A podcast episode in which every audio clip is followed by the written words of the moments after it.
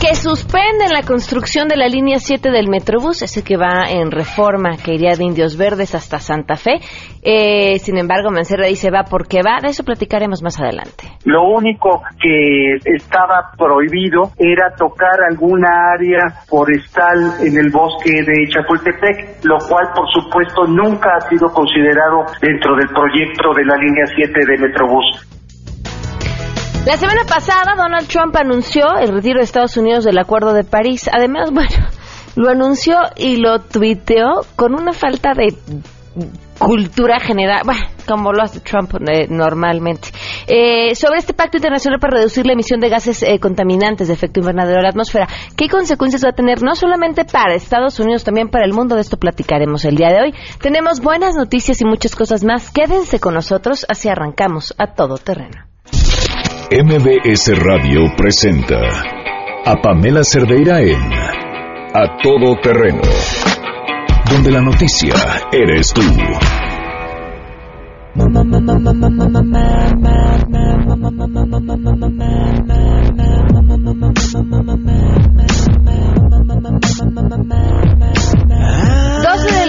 Cinco minutos. Gracias por acompañarnos a todo terreno este jueves 15 de junio del 2017. Soy Pamela Cerdeira. Los invito a que se queden aquí. Hasta la una de la tarde tenemos diferentes formas de estar en contacto y, me encanta poder escuchar de ustedes, leerlos. el número de WhatsApp 55 33 32 95 85. El correo electrónico a todoterreno arroba mbs.com. Y en Twitter y en Facebook me encuentran como Pam Cerdeira. Si gustan llamar a cabina, también podemos tomar sus llamadas al 5166-1025. Eh, muchas cosas que comentar en el caso de Valeria. Ayer platicábamos eh, sobre esta historia y cómo nos había apachurrado el corazón a, todos. Eh, esta niña que, fue asesinada antes de que acabaran con ella, eh, abusada sexualmente y, bueno, la detención de este presunto responsable y bueno, pues la noticia con la que amanecemos el día de hoy es que eh, murió el responsable mientras este mientras estaba detenido lo encuentran de sin vida en su celda eh, hoy a las 5 de la mañana lo que por supuesto da pie a un montón de casos, cosas, ¿no? de ideas. Eh, de entrada, alejarnos completamente del, sentido de justicia, de que muere así como presunto responsable, sin saber más ni más, sin darle ninguna certeza a la familia sobre este caso. Y hay al caso de Valeria otro tema también bien importante, eh, porque se sabe sobre las acciones que se tomaron sobre esta ruta en especial, eh, pero el problema de la seguridad en el transporte público va mucho más allá de, este caso. Le agradezco a Edmundo Ranero, secretario de Movilidad del Estado de México. Gracias por acompañarnos. Muy buenas tardes. A sus órdenes, como siempre. Buenas tardes. ¿Cuáles fueron las medidas que se tomaron a raíz del caso de, Valeria en el transporte público? Informarte que tenemos operativos de manera permanente.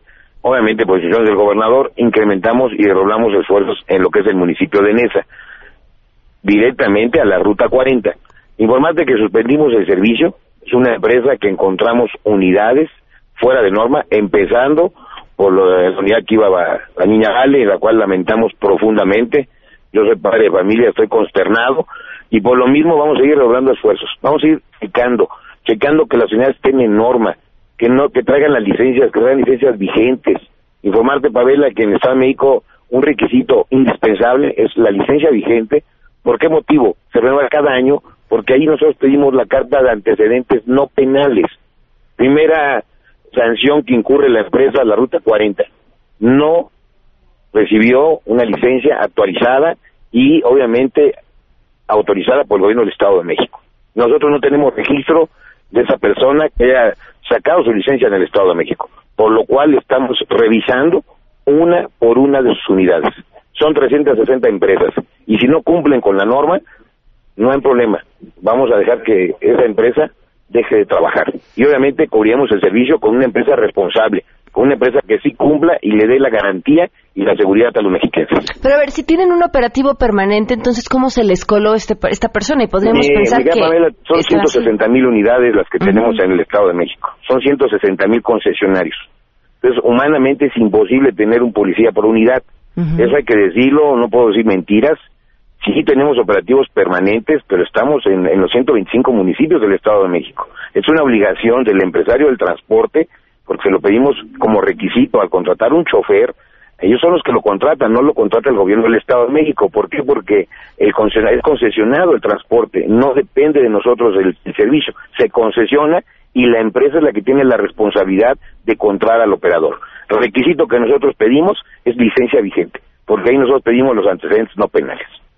O sea, todo chofer eh, del transporte público en el Estado de México tendría que haber presentado para obtener su licencia una carta de antecedentes no penales. Es correcto el requisito, si no lo presenta no puede autorizarse la licencia, no se emite, el sistema no lo da si no tiene ese requisito. Ahora, refuerzan la, los operativos en esa, pero costaría trabajo esperar que ahora volviera a suceder algo en el mismo lugar y, y no, bueno, pues en la amplitud y posibilidades que tiene el Estado de México. Lo hacemos en todo el estado, lo hacemos en Ecatepec, lo hacemos en Lubianos, en Tejupilco, en fin, se hace en todo el estado. Obviamente, ahorita pues sí estamos reforzando el operativo en Ciudad de Nezahualcóyotl. Ok, ¿qué, me, qué, ¿qué armas, qué herramientas tiene la gente, los usuarios del transporte público eh, en su día a día? ¿Cómo, ¿Qué pueden hacer? Lo primero que debe saber el ciudadano, que tenemos ya un centro de monitoreo que vamos a poner en marcha uh, ya en unos días, no es algo que se creó ayer, para presentarlo hoy. No, esto está ya en enero porque es a través de un sistema donde los transportistas nos comparten su información a, través de, de, su GPS y entra al centro de control de gestión de la Secretaría de Movilidad. ¿A qué me refiero, Pamela? Que aquí vamos a poder estar monitoreando. Vamos a poder saber cómo se llama el chofer, quién es el que, si está vigente su licencia, quién es la empresa que lo representa, saber el parque vehicular que cuenta la empresa, el origen, destino de la ruta, si sale de la ruta, de inmediato estará informado el C5 del gobierno del estado para que entre la policía y actúe y pueda obviamente evitar algún asalto. En fin, estamos trabajando fuertemente, son sistemas que el gobierno del estado lo está poniendo, esto lo adquirimos en enero, más de 20 millones costó la plataforma, ahora obviamente estamos en la base de datos para que todos los transportistas concesionados estén dentro de este sistema de la Secretaría de Movilidad del gobierno del estado. ¿Todo el transporte público concesionado en el Estado de México va a tener GPS? Deben de tener GPS, eso lo vamos a hacer por, por regla, por norma, que cuenten con un GPS.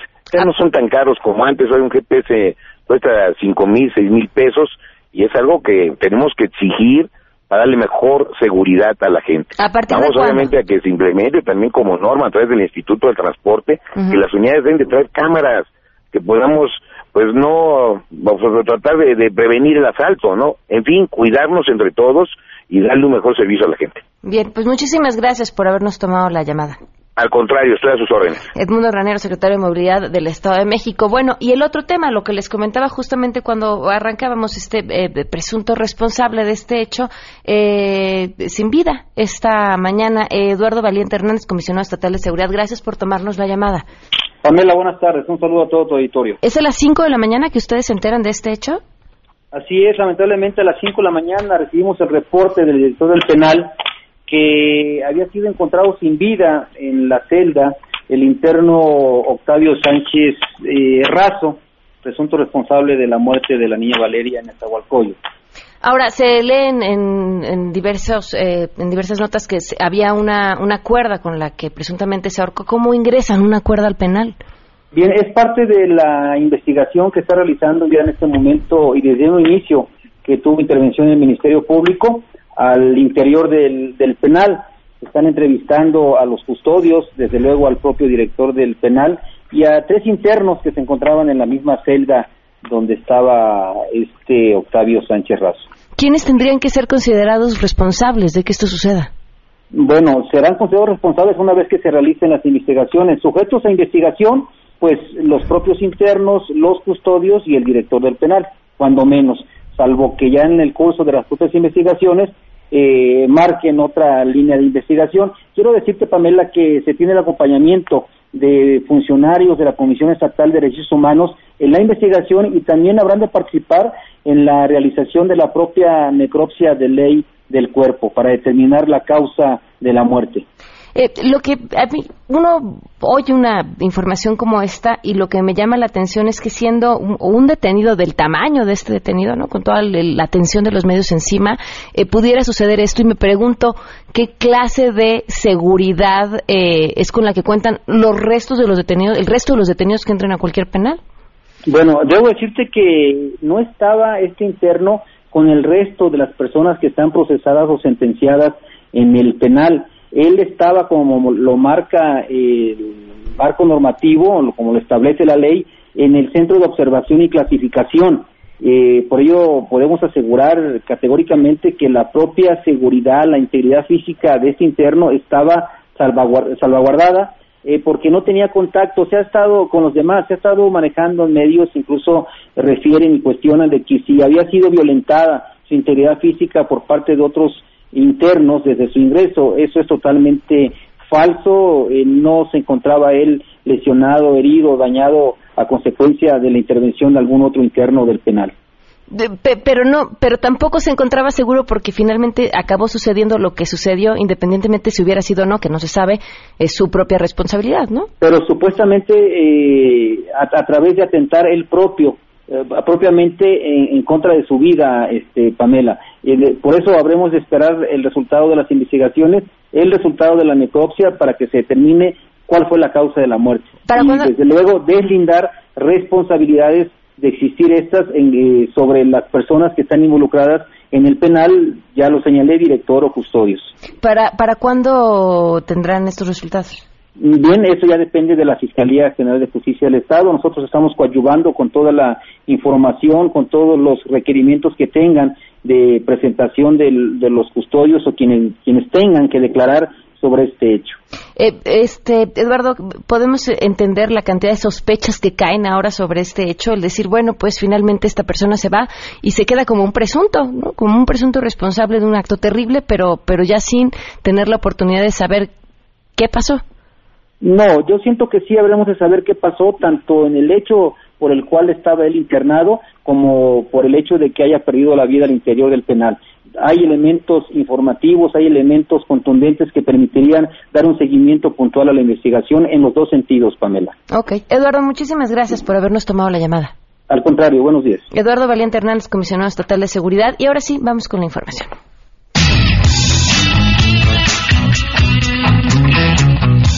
Expertos de la Secretaría de Educación Pública, representantes del sector académico de México y una delegación de autoridades educativas de California, encabezada por el superintendente de Instrucción Pública de esa entidad, el señor Tom Torlaxon, dialogaron sobre las oportunidades de colaboración en materia de educación migrante como parte del primer encuentro de educación sin fronteras México-California. El superintendente Torlaxon comentó que nuestro futuro puede ser mejor si se trabaja en unidad. Es necesario crear puentes, no muros, construir juntos una colaboración estrecha que permita contar con maestros bilingües y brindar oportunidades a todos los niños y estudiantes, agregó. Cabe destacar que el estado de California cuenta con el sistema educativo más grande en los Estados Unidos con más de 6.2 millones de estudiantes, de los cuales el 54% son estudiantes latinos, siendo la mayoría de origen mexicano. Informó Rocío Méndez. Legisladores del PRD demandaron que se investiguen y sancionen las omisiones en que incurrieron funcionarios de la Fiscalía General de Justicia del Estado de México, así como del área de seguridad pública estatal, quienes hicieron caso omiso a los criterios para activar la alerta Amber en el caso de la desaparición de la niña Valeria, esto en el municipio de Nezahualcóyotl. En conferencia de prensa, diputados y senadores del Partido del Sol Azteca manifestaron su preocupación por la situación que prevalece en el Estado de México, que se mantiene a la cabeza en feminicidios. El diputado Jesús Valencia resaltó que deben fincarse responsabilidades por lo ocurrido con la niña Valeria, pues las autoridades tardaron 18 horas en activar la alerta Amber. No solo no aplicaron los protocolos establecidos para estos casos, sino que hicieron caso omiso de los criterios para activar la alerta Amber, que son muy claros al manifestar que cuando una niña, niño o adolescente desaparece, el reporte a las autoridades tiene que ser de inmediato. Tardaron 18 horas y el padre había denunciado 45 minutos después la desaparición de su hija y de eso debe haber responsables. Para Noticias MBS, Oscar Palacios. El presunto feminicida de la niña Valeria José Octavio Sánchez Razo fue hallado muerto esta mañana en su celda en el Centro de Readaptación Social Nezaborgo, donde permanecía en detención provisional en espera de la audiencia de vinculación a proceso.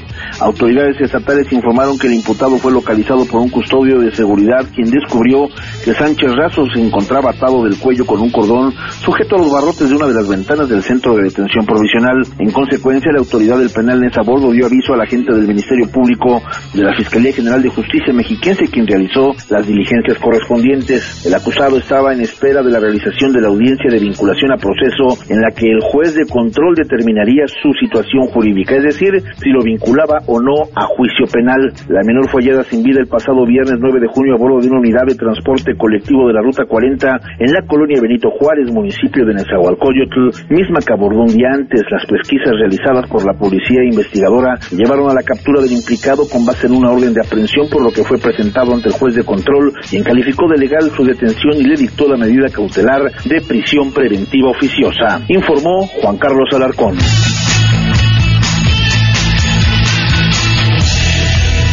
Y tenemos lo que nos surge. Buenas noticias.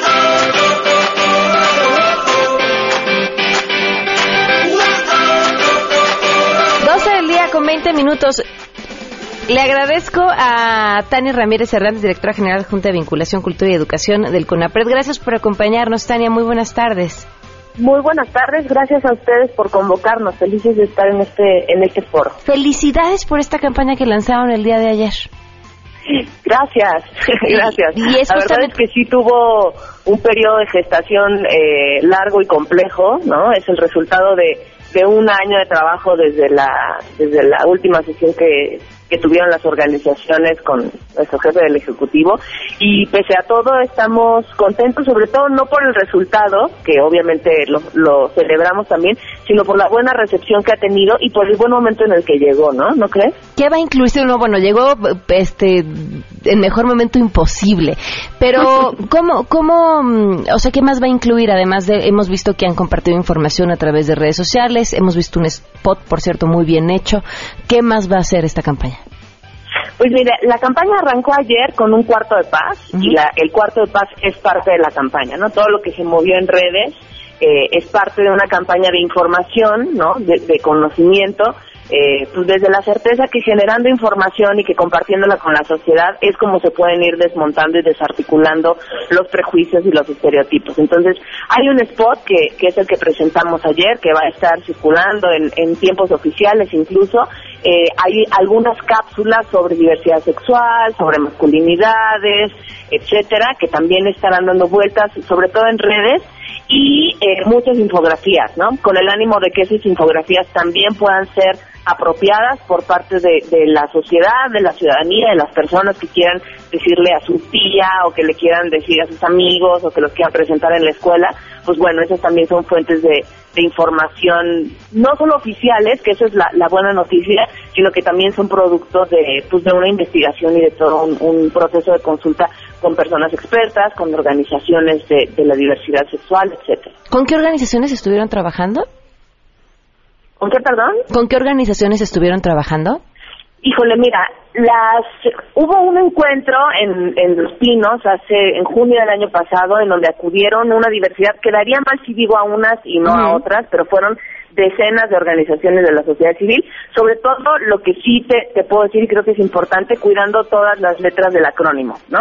O sea, comunidad lésbica, gay, bisexual, transexual, intersex, todas las T del trans, etcétera, sí intentamos que estuvieran todas estas diversidades porque incluso sabemos que dentro de la diversidad sexual hay realidades muy distintas, ¿no? Hay formas de vivirlo e incluso hay amenazas pues que hacen que esta población también tenga que ser observada y, y también respetada con particularidad, ¿no?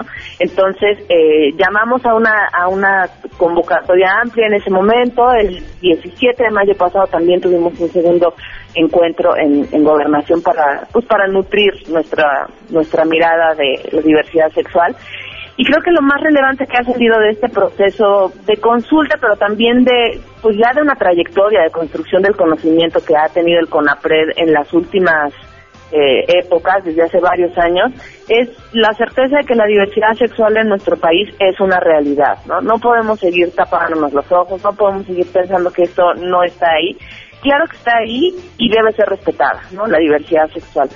Otra cosa importante es que esta campaña no está dirigida únicamente a la comunidad LGBTI, ¿no?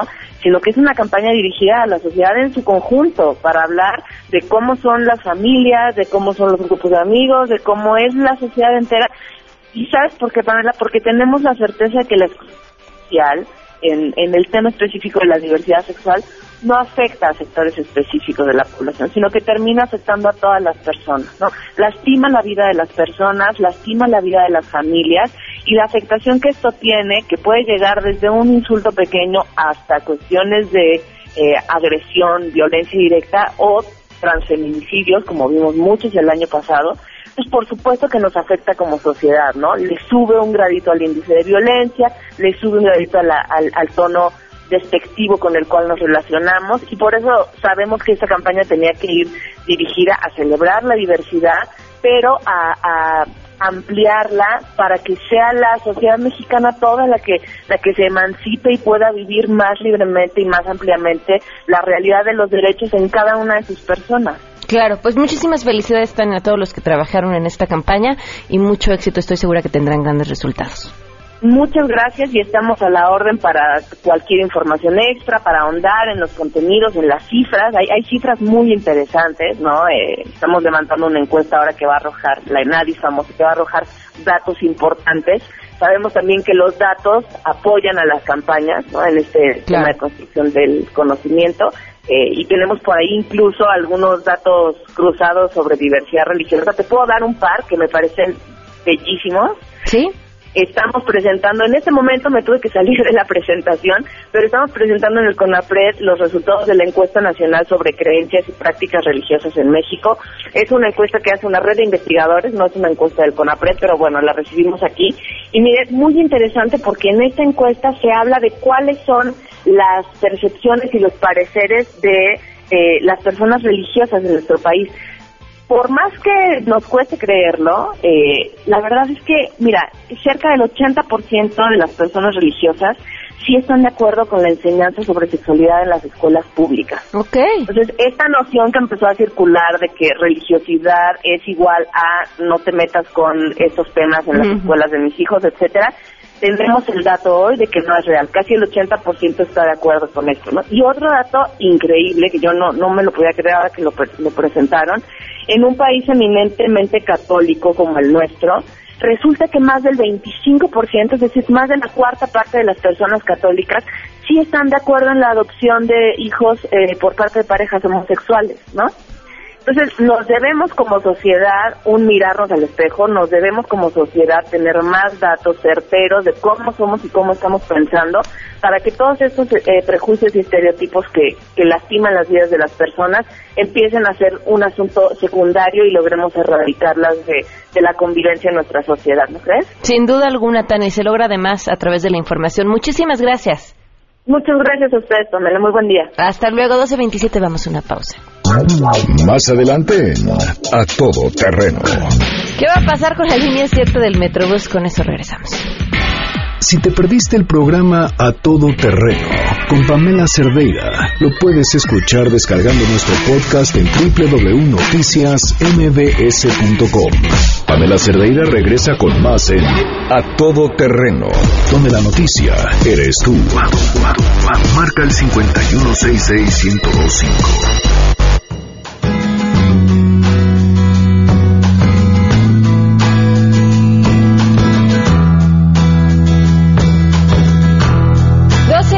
33 minutos. Eh, continuamos a todo terreno. Le agradezco enormemente a Manuel Granados, consejero jurídico de Servicios Legales de la Ciudad de México. Gracias por estar con nosotros, Manuel. Muy buenas tardes. Muy buenas tardes, Pamela. Como siempre, a tus órdenes y de tu audiencia. ¿Cuáles fueron las razones que llevaron a que se detuvieran los trabajos del Metrobús en reforma? Bueno, en primer término, el juez consideró que había una posible afectación a lo que es el bosque de Chapultepec o a lo que tiene que ver con los vestigios históricos, artísticos o culturales de la zona cosa que bueno pues se ha demostrado y bueno lo estaremos haciendo en las próximas horas de que no hay bajo ninguna circunstancia un esquema de afectación a estos puntos que son preocupación del juzgador. ¿Nada más por estos dos asuntos? Bueno, eh, hay dentro del razonamiento que se establece el juez, eh, eh, el primero es que no haya una afectación al bosque de Chapultepec. El siguiente razonamiento tiene que ver con el la protección a todo lo que eh, mencionaba yo como eh, pues la zona cultural, monumentos, vestigios eh, históricos. Y también, bueno, el juez ha señalado que em, no se deba de afectar la estructura urbana protegida en Paseo de la Reforma. Y lo que tiene que ver con los árboles en riesgo de ser talados por causa de la construcción. En todos los casos eh, se ha demostrado que el trazo, pues es en este momento la obra es sobre la vialidad. Eh, la vialidad por, no es considerada como un monumento artístico, lo, esto lo estableció así el Instituto Nacional de Bellas Artes al propio juez, que no es un monumento la vialidad, por tanto no hay un esquema de afectación. Y también, bueno, pues decir que los permisos para esta obra en esta parte, eh, pues han sido otorgados por el, Instituto Nacional de Antropología e Historia, que por cierto ayer tuvimos una reunión con las autoridades del INA, eh, su director y el gobierno de la ciudad, y ahí pues se ratificó que efectivamente hay una coincidencia para llevar a cabo esta línea 7 eh, del Metrobús, que no hay ningún esquema de negativa por parte de la autoridad federal pero también se dejó en claro que tendrían que precisarse de manera muy puntual en estos meses de trabajo que llevan más de un año, eh, por ejemplo, cuáles serían eh, lo que tiene que ver con la imagen urbana de las estaciones. Eh, actualmente sobre reforma hay paraderos de autobuses, esos mismos espacios eh, ampliados serán los que se utilicen para el metrobús de la ciudad sin afectar la imagen urbana, sin generar tampoco eh, algún esquema eh, de afectación a los monumentos. Al contrario, el gobierno de la ciudad ha comprometido eh, pues la restauración y este acompañamiento, sobre todo en reforma eh, norte hacia, hacia el lado de la calzada de los misterios, para poderle dar una visión integral y se pactó también pues tener esta este referente de, de, intervención integral de reforma para que tenga una atención de norte a sur de manera completa. ¿Qué, qué pasa con los vecinos y qué aceptación han tenido estos, este proyecto?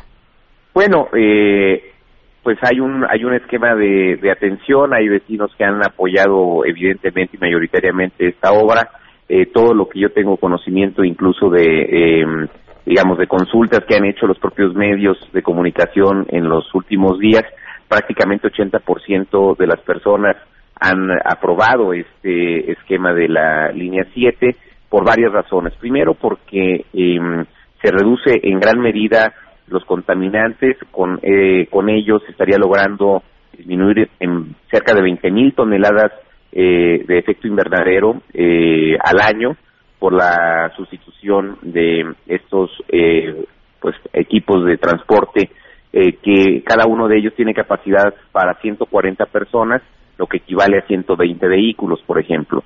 el tema que tiene que ver también, pues, con el ahorro en tiempo, en espacios, en dinero de traslado de los usuarios de un punto a otro de la ciudad. Ahora, ¿qué sigue entonces eh, tras esta suspensión? Bueno, eh, hemos estado en comunicación con el juez con el propósito de que eh, nos aclare el sentido de su resolución, porque por un lado nos dice que paremos la obra, pero por otro que continuemos eh, con aquellos aspectos en donde hay eh, eh, pues alguna obra iniciada pero que afecta la vialidad. Para no incurrir en un desacato entiendo que el día de hoy estará notificándose al gobierno de la ciudad para saber cuál es el alcance de concluir estas obras que se han iniciado. Y por otro lado bueno nosotros estaremos presentando el día de mañana el recurso de revisión que tiene como propósito que pudiera levantarse esa suspensión mientras que se le acercan todos los elementos probatorios al juez para demostrar que no hay ninguna afectación ni al medio ambiente ni tampoco hay una afectación eh, que tiene que ver con todo el, pasaje histórico del Paseo de la Reforma. ¿Quién solicitó que se suspendiera la obra? Bueno, fue eh, un particular, eh, entiendo que el quejoso es Ramón Ojeda Mestre, que representa a alguna asociación ambientalista, pero que también en su argumentación que escuché en un programa, pues eh, decía que se iban a talar todos los árboles de reforma, en tanto que las unidades que sustituirán a los actuales autobuses son de doble piso y que, por tanto, por su tamaño, tenían que talarse los árboles, cosa que es totalmente falsa, en tanto que hoy, por reforma, ya circulan autobuses de doble piso como son el Turibús y que no hay bajo ninguna circunstancia este tipo de esquemas. ¿Y ustedes han tenido comunicación con él? No, la verdad es que yo no he tenido ninguna comunicación, la única comunicación es la legal, la que yo tendré con él y bueno, pues en los tribunales. Ok, pues muchísimas gracias por habernos acompañado, Manuel. Un fuerte abrazo, como siempre, a sus órdenes y a tu audiencia. Gracias, hasta luego, Manuel Granados, consejero jurídico de la Ciudad de México. Vamos a una pausa y volvemos.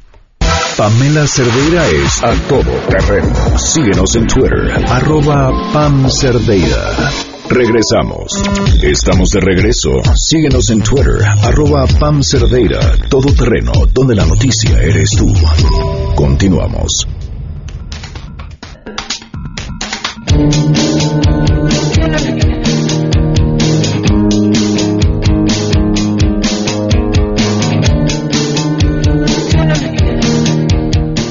43 minutos, continuemos a todo terreno. Gracias por seguir con nosotros. Pues eh, Donald Trump, que sorprendió prácticamente al mundo tras esta decisión, bueno, sorprendió y lo, y lo pongo entre comillas, ¿no? Porque se veía venir, eh, con esta decisión de retirar a Estados Unidos del Acuerdo de París. ¿Y cuál es, bueno, de entrada explicar qué es este acuerdo, eh, quiénes están involucrados y cuáles son las consecuencias? Le agradezco enormemente a Gustavo a Ampugnani, ¿lo dije bien, Gustavo? Sí, sí, gracias, Pamela. Director ejecutivo de Greenpeace México, gracias por acompañarnos. No, un placer, un placer. Este, mira, el, el, Acuerdo de París es el instrumento legal de política internacional más reciente que tenemos como países para poder hacer frente al problema del cambio climático. Lo han firmado casi 200 países, Estados Unidos se ha retirado, lo ha firmado en el año 2015, en la administración anterior del presidente Obama, y bueno, el primero de junio el presidente Trump decide retirar a su país de este acuerdo.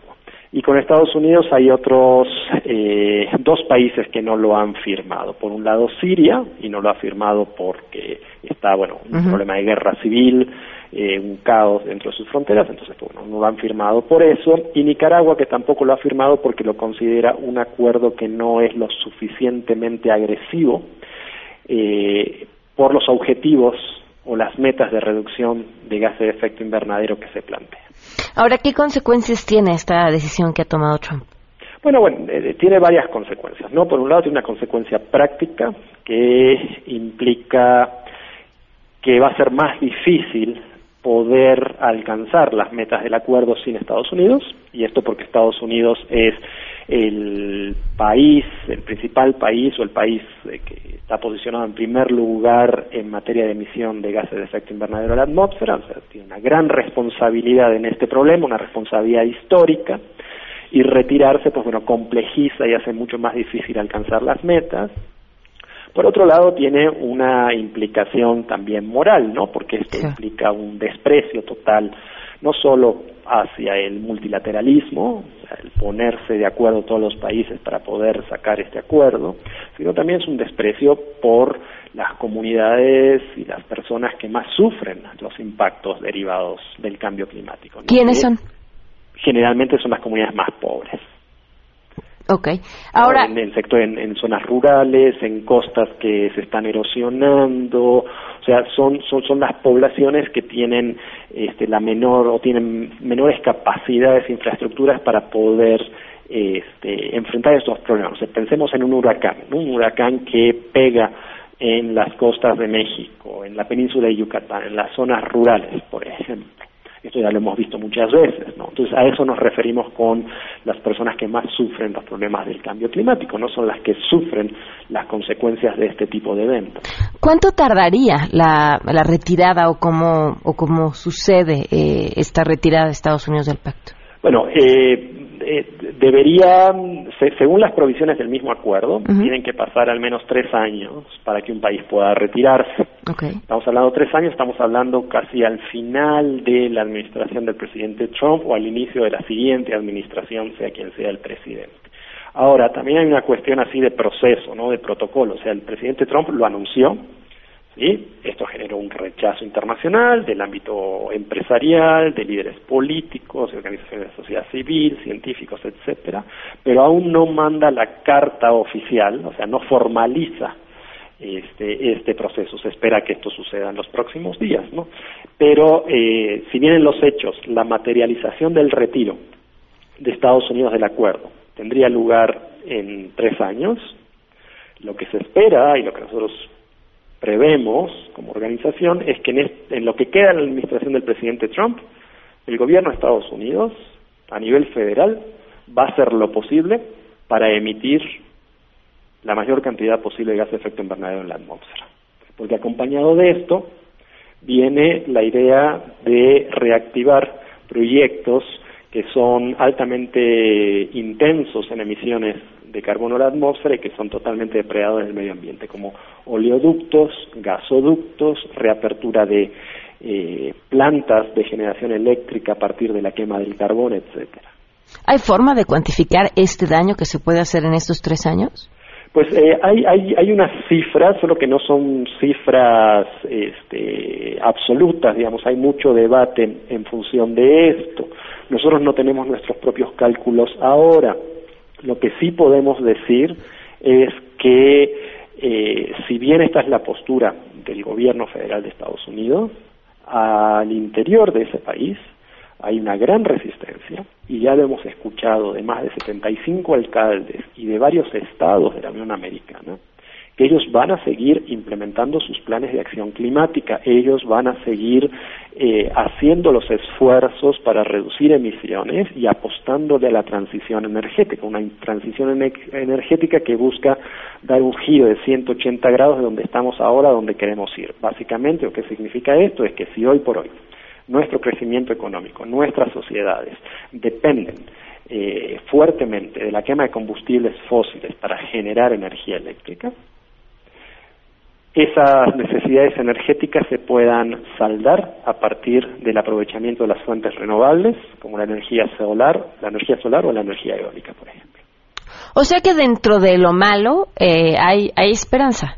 Sí, sí, y a nosotros, este, para esto es muy importante lo que tú comentas y para nosotros ese es el mensaje clave. clave. Por supuesto, hubo indignación, hubo rechazo, pero hay que verlo de otro lado. O sea, esto sigue adelante. Esa transición energética que yo te comentaba sigue adelante con o sin Trump. Va a ser más difícil sin Estados Unidos, pero ya está marcado el camino. Esto sigue adelante y ya está fijado el, compromiso y para, para muestra un botón, ¿no? Este, inmediatamente después del anuncio de Trump se generó no solo rechazo, sino un apoyo masivo al Acuerdo de París en menos de 24 horas, de todos los líderes mundiales, líderes empresariales.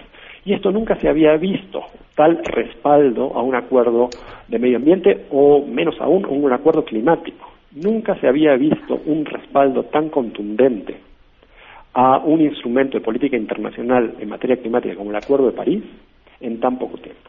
Muy bien, pues eh, te agradezco mucho, Gustavo, que nos hayas dado esta explicación y estaremos al pendiente sobre este y otros temas importantes. Con mucho gusto, Pamela, gracias. Muchas gracias. Y bueno, lo que se ha mencionado, no, no solo, evidentemente, se pierde en el tema en, el tema de conservación del medio ambiente, pero el liderazgo que, que pierde Donald Trump ante esto. 12.50, vamos a una pausa y continuamos a todo terreno. Si te perdiste el programa A Todo Terreno con Pamela Cerdeira, lo puedes escuchar descargando nuestro podcast en www.noticiasmbs.com. Estamos de regreso. Síguenos en Twitter, arroba Pam Cerdeira, Todo Terreno, donde la noticia eres tú. Continuamos. Algo va a pasar hoy porque sí, tenemos el gusto, el honor, la suerte de contar con Andrés Costes. ¿Cómo estás, Costes? ¿Qué tal, Pam? Muy bien, buenas tardes. Gracias por acompañarnos. Cuéntanos. esperemos que no llueva. No, hijo, no, no, no. Y ahora sí que nos ha llovido y sobre mojado, sobre todo en la ciudad. Ah, ya sé. Bueno, pues les cuento que Facebook recientemente lanzó el mapa de desastres para ayudar a rescatistas. Eh, la semana pasada Zuckerberg publicó en su perfil de Facebook, eh, decía, cuando hay una inundación, sismo, incendio u otros desastres naturales, las organizaciones de respuesta necesitan información exacta rápidamente respecto a dónde está la gente para salvar sus vidas. Esto lo hizo Facebook trabajando junto al UNICEF, el Programa Mundial de Alimentos y la Federación Internacional de la Cruz Roja y la Media Luna entre otros, para saber qué datos serían más, más útiles y todas estas organizaciones y más tendrán acceso inmediato a estos nuevos mapas y bueno, ¿qué, qué, qué mapas son los que, los que tiene a disposición Facebook? El, el primero son mapas de densidad. ¿Qué hacen estos mapas? Eh, estos mapas muestran dónde estaba la gente antes, durante y después de un desastre natural y así se puede comparar esta información con un histórico basado en imágenes de satélite y así al compararlo se delimita con precisión la imagen, eh, el área afectada. Hay otro mapa que es el mapa de movimiento, que son mapas que ilustran los caminos que han tomado los afectados a la hora de huir del desastre, por ejemplo, del, de un huracán o de inundaciones o de algún incendio. Y estas rutas ayudan a las organizaciones a distribuir mucho mejor eh, alimentos, medicinas, agua potable y todo lo que necesiten de forma más rápida y eficaz. Y por último, está el mapa de comprobación, que este mapa se basa en este safety check, que es el check que hacen las personas que están dentro de un área afectada por, por algún desastre. Eh, de esta forma los usuarios notifican a sus allegados que están a salvo. Así, gracias a toda esta información que recaba Facebook eh, y la enmascara para hacerla anónima, eh, Facebook puede delimitar qué zonas no están afectadas para que las organizaciones le den prioridad a otras áreas. Así Zuckerberg afirmó que eh, las comunidades más seguras, así las comunidades estarán más seguras y que Facebook seguirá trabajando en más iniciativas como esta. Oye, bien, muy, muy buena noticia. Muchísimas gracias, Costes. ¿Tu Twitter? Mi Twitter, arroba el Costes, y ahí nos seguimos leyendo. Que tengan genial tarde. Gracias, un fuerte abrazo, Andrés Costes. Saludos a Rafael García, que nos escucha desde Nashville. Muchísimas gracias, eh, Rafael, a Bernardino Arroyo, Javier García, Gaby Urbina, muchísimas gracias. Eh, gracias por sus opiniones, eh, Isaac, eh, sobre diferentes temas, desde el asunto del transporte en el Estado de México hasta el cambio climático, todo lo que hemos hablado. Muchísimas gracias. Por último, les recuerdo, si alguna vez han soñado con ser locutores o participar en una emisión de radio en los invito a que vayan al curso de locución que se va a impartir en el Centro de Capacitación MBS, el número 5681-2087, o visitando la página www.centrombs.com y de esta forma no se van a quedar fuera de este curso. También recordarles que si se pierden alguna de las emisiones de A Todo Terreno, pueden encontrarlas en la página de noticiasmbs.com, se van a programas, se encuentran ahí A Todo Terreno y pueden descargar cualquiera de nuestros podcasts. O en iTunes también nos encuentran Muchísimas gracias, soy Pamela Cerdeira. Los esperamos mañana a las... ¡Ay, mañana! Mañana es viernes. Los esperamos con los premios de la semana, por supuesto, y se quedan en mesa para todos.